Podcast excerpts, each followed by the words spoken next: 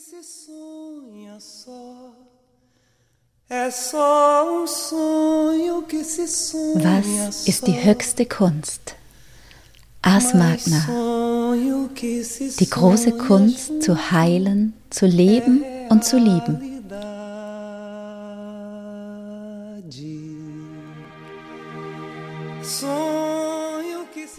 Herzlich willkommen zu meinem Podcast. Ich bin Helen Rupp und freue mich riesig, dass du dir jetzt gerade die allererste Folge des Ars Magna Podcasts anhörst. Heute spreche ich darüber, warum wir uns oft für Heilung verschließen und wie wir uns wieder dafür öffnen können.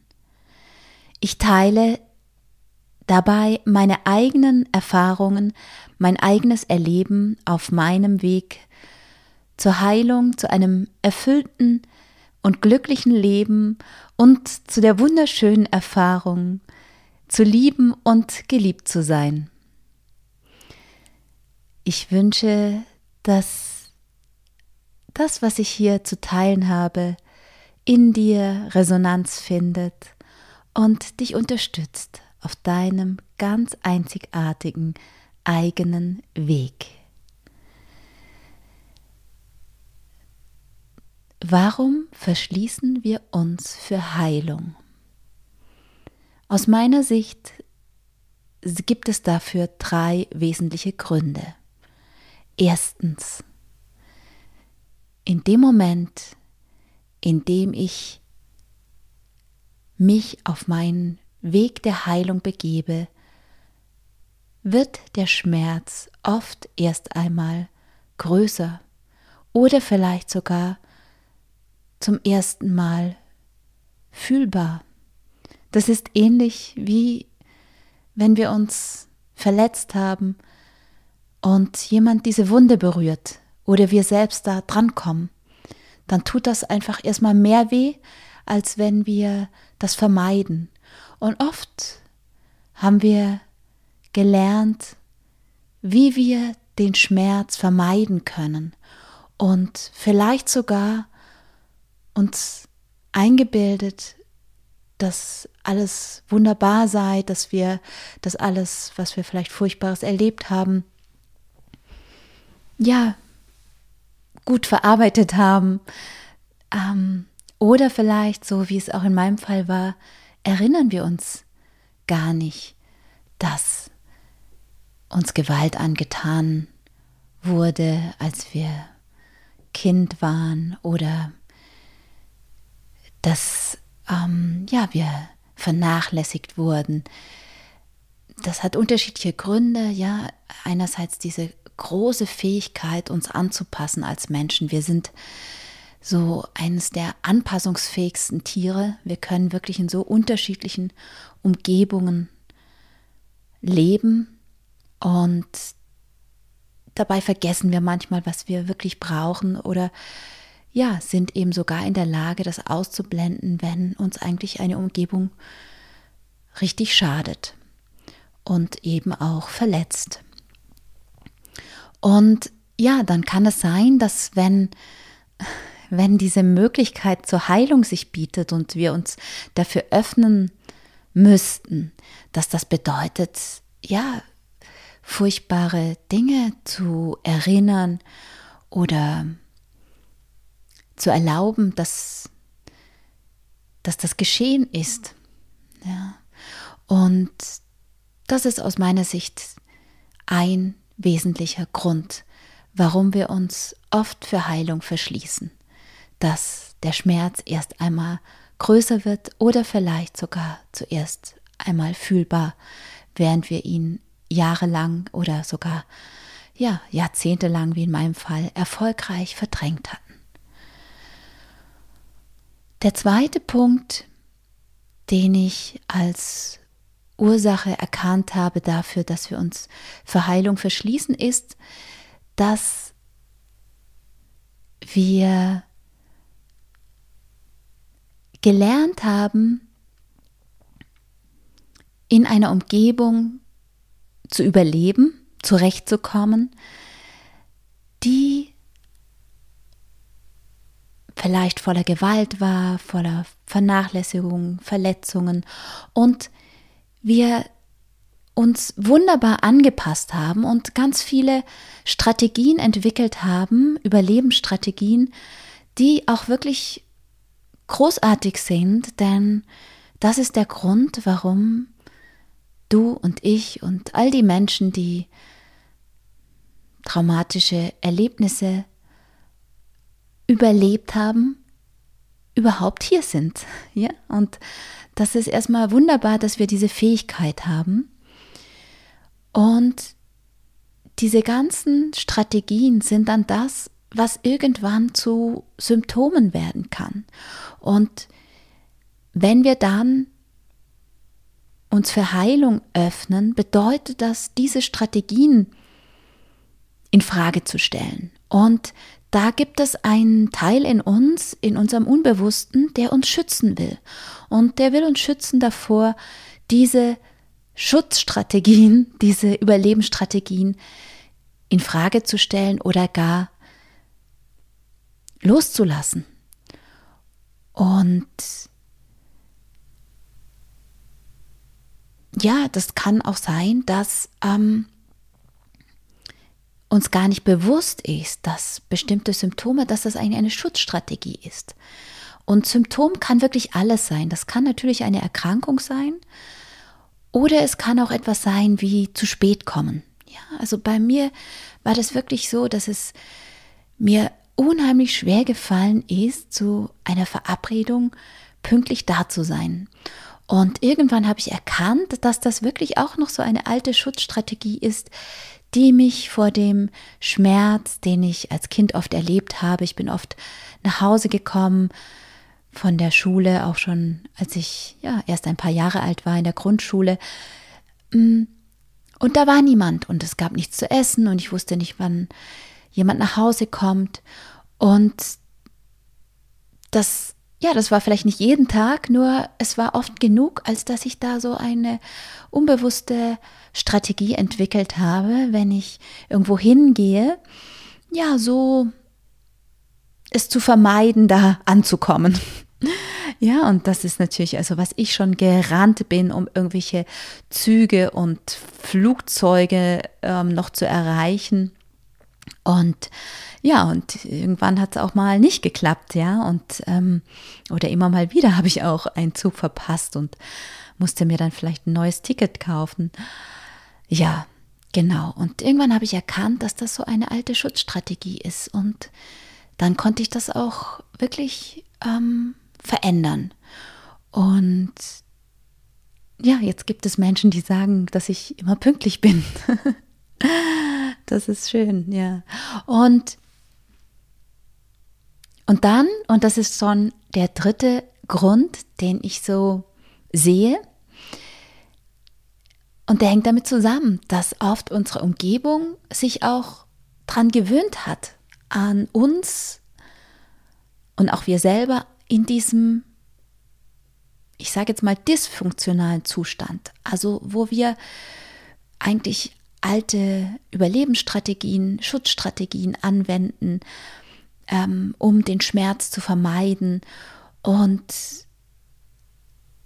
auf eine Art auch gar nicht authentisch wir selber dann sind. Und dennoch auf diese Weise, und das ist das Verrückte in unserer Gesellschaft, wunderbar reinpassen und vielleicht sogar super funktionieren. Besser als wenn wir heilen. Denn dann machen wir vielleicht manche Dinge, die wir davor unbewusst gemacht haben, um Aggression von anderen zu vermeiden ähm, oder Anerkennung zu bekommen, dadurch, dass wir besonders fleißig sind oder hilfsbereit und immer für alle anderen da oder ja, unzählige Beispiele könnte ich da jetzt nennen, was wir so machen, ähm, um gut reinzupassen in eine Gesellschaft, die Und das ist wunderbar beschrieben in dem Buch von Gabor Mate, The Myth of Normal, also der Mythos des Normalen, worin er deutlich sagt, dass jemand, der keine Traumatisierung mit sich rumträgt, eigentlich ein, eine völlige Ausnahme in unserer Gesellschaft ist und sich auch völlig aus gesellschaftlicher Sicht völlig seltsam verhalten würde. Ja, und das heißt, ähm, ja, das ist so der dritte Grund. Wir wollen irgendwie gesellschaftlich reinpassen und funktionieren. Und wenn wir uns für Heilung öffnen, dann kann das sein, dass wir manchmal ein wenig verrückt scheinen und auch vielleicht nicht mehr so gut funktionieren, wie wir das auch von uns selbst gewöhnt sind.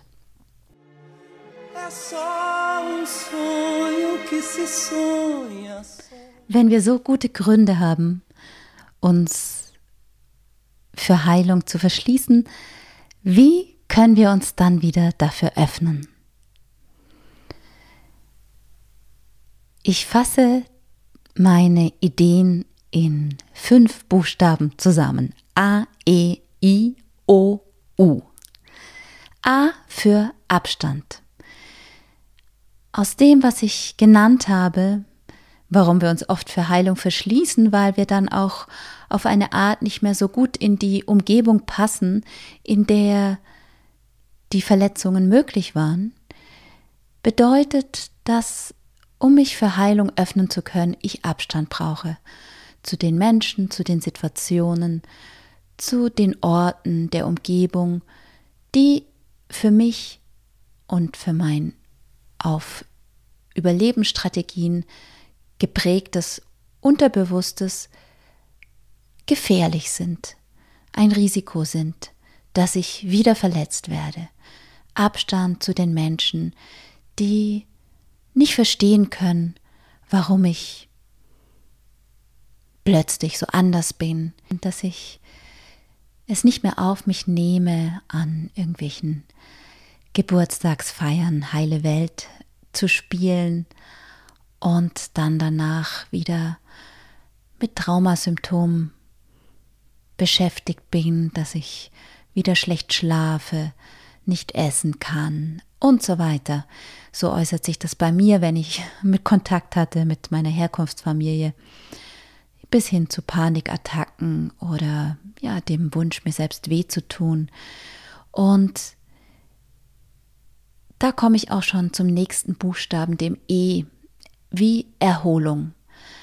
Oft war diese Zeit, bevor wir uns für Heilung öffnen, sehr anstrengend für uns, ohne dass es uns so wirklich bewusst ist, was wir da die ganze Zeit leisten. Dieser permanente Stress, wenn wir getriggert werden, wenn unsere unbewussten Schutzmechanismen anspringen oder ja, wir einfach ganz viel leisten müssen, um zu funktionieren. Und deshalb bedeutet ein Öffnen für Heilung oft auch erst einmal, dass eine große Erschöpfung spürbar wird. Und dann brauchen wir Erholung. Und das ist oft auch schon ein ganz wesentlicher Beitrag zu Heilung. Das kennen wir auch vielleicht, ich kenne das zumindest, wenn ich merke, ich bin irgendwie so ein bisschen angeschlagen, bisschen verschnupft oder ich spüre so, dass so eine Erkältung im Anmarsch sein könnte, dann weiß ich oft, dass das einfach nur ein Signal ist, dass ich Erholung brauche. Und ja, so mache ich das, praktiziere ich das seit einigen Jahren und ich werde nicht krank in dem Sinne, wie andere Menschen dann irgendwie krank im Bett liegen oder ähm, dann nicht in der Lage sind, etwas zu tun, weil sie so, ähm, weil sie so mit Symptomen geplagt sind.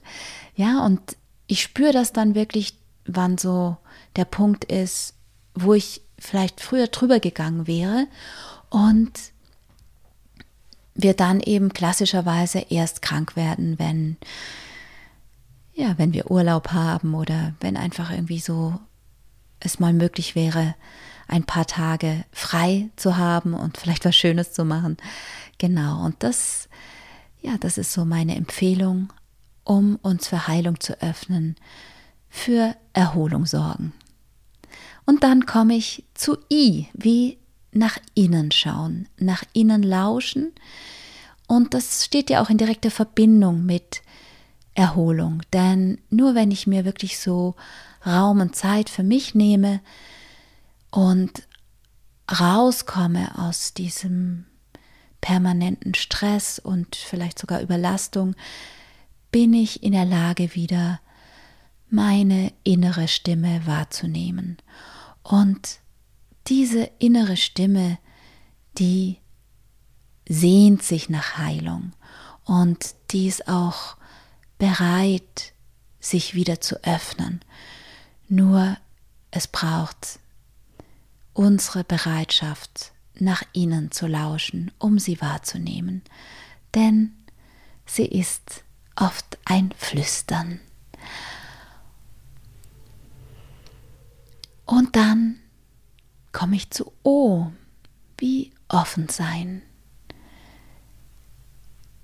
Verständlicherweise haben wir uns, wenn wir so tief verletzt wurden, dass wir Heilung benötigen, dann haben wir oft eine Tendenz, uns abzugrenzen, gegenüber Impulsen, die von außen kommen könnten. Vielleicht auch, wenn wir davor noch nicht den Punkt mit dem E und dem I hatten, mit der Erholung und dem nach innen lauschen oder natürlich noch wesentlicher davor der Abstand zu den Menschen, die uns wirklich einfach nicht gut tun, dann können wir gar nicht offen sein für diese Impulse von außen. Und wenn wir AEI gemacht haben, dann können wir auch offen sein und wirklich schauen und da auch vertrauen, dass ja, dass vielleicht irgendeine Freundin uns von was erzählt, wie zum Beispiel vom Biodanzer, so war das in meinem Fall, ja, dass meine damalige Mitbewohnerin meinte, das könnte doch was für mich sein. Und ja, das war es dann auch tatsächlich. Und ich war offen dafür, es auszuprobieren. Und nach der ersten Vivencia, wie es in Biodanza heißt, wusste ich, dass das ist mein Ding, das, das berührt mich, das fühlt sich so stimmig an. Und dann habe ich gleich ein, ein ganzes Wochenende in der Biodanza-Schule in Berlin teilgenommen und nach diesem ersten Ausbildungswochenende beschlossen, die komplette dreijährige Ausbildung zur Biodanza-Leiterin zu machen. Und ja, das ist aus meiner Sicht für meinen Heilungsweg einer der wichtigsten Momente, dass ich dafür offen war. Diese, diesem Hinweis meiner Freundin und Mitbewohnerin zu folgen. Ja, und dann kommen wir zu U als abschließendem Buchstaben, als weiterem Impuls, wie wir uns wieder für Heilung öffnen können. Und U steht für Unterstützung. Niemand muss diesen Weg alleine gehen. Und auch dieser Ars Magna Podcast ist entstanden aus dem Wunsch, Menschen zu unterstützen, die vielleicht auf einen Impuls von außen gewartet haben,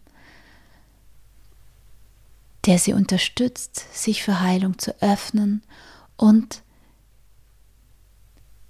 die vielleicht auch jemanden brauchen, der sie ein Stück des Weges an der Hand nimmt und begleitet.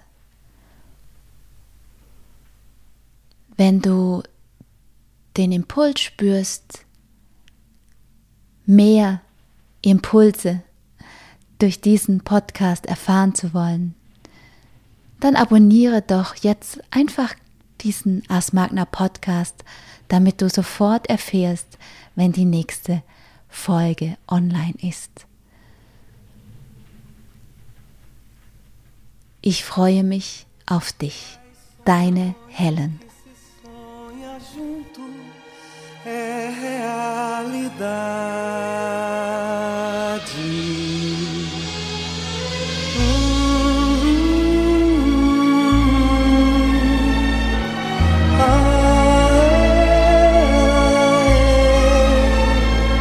Mais sonho que se sonha junto. é